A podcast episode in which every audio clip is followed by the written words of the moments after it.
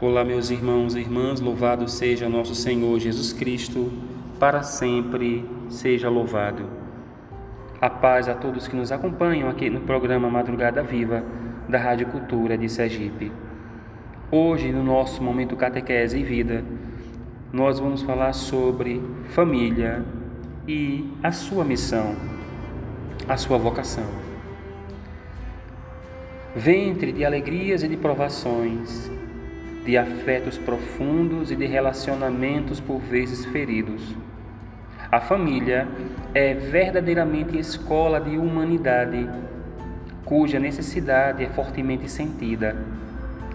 Não obstante, os numerosos sinais de crise da instituição familiar nos vários contextos da aldeia global, o desejo de família permanece vivo, de forma especial entre os jovens, motivando a igreja perita em humanidade e fiel à sua missão, a anunciar incessantemente e com profunda convicção o Evangelho da família, que lhe foi confiado mediante a revelação do amor de Deus em Jesus Cristo, que, que sem interrupção, ensinado pelos padres, pelos mestres da espiritualidade e pelo magistério da Igreja. A família adquire para a igreja uma importância totalmente particular e no momento em que todos os fiéis são convidados a sair de si mesmos, é necessário que a família volte a descobrir-se como protagonista imprescindível da evangelização.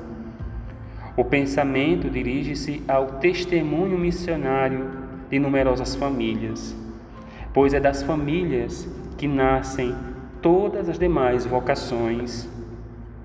O próprio Jesus, referindo-se ao desígnio primordial sobre o casal humano, confirma a união indissolúvel entre o homem e a mulher. Não obstante, diga: por causa da dureza do vosso coração, Moisés tinha tolerado o repúdio das mulheres, mas no princípio não era assim. A indissolubilidade do matrimônio Portanto, não separe o homem o que Deus uniu. Não deve ser entendida antes de tudo como um jugo, como um peso, como um fardo imposto aos homens, mas sim como um dom oferecido às pessoas unidas em matrimônio. Deste modo, Jesus demonstra que a condescendência divina acompanha sempre o caminho humano. Purifica e transforma com a sua graça o coração endurecido orientando-o para o seu princípio através do caminho da cruz. Dos evangelhos sobressai claramente o exemplo de Jesus, que é paradigmático para a igreja. Com efeito, Jesus assumiu uma família, deu início aos prodígios da festa nupcial em Caná e anunciou a mensagem relativa ao significado do matrimônio, como plenitude da revelação que resgata o desígnio originário de Deus.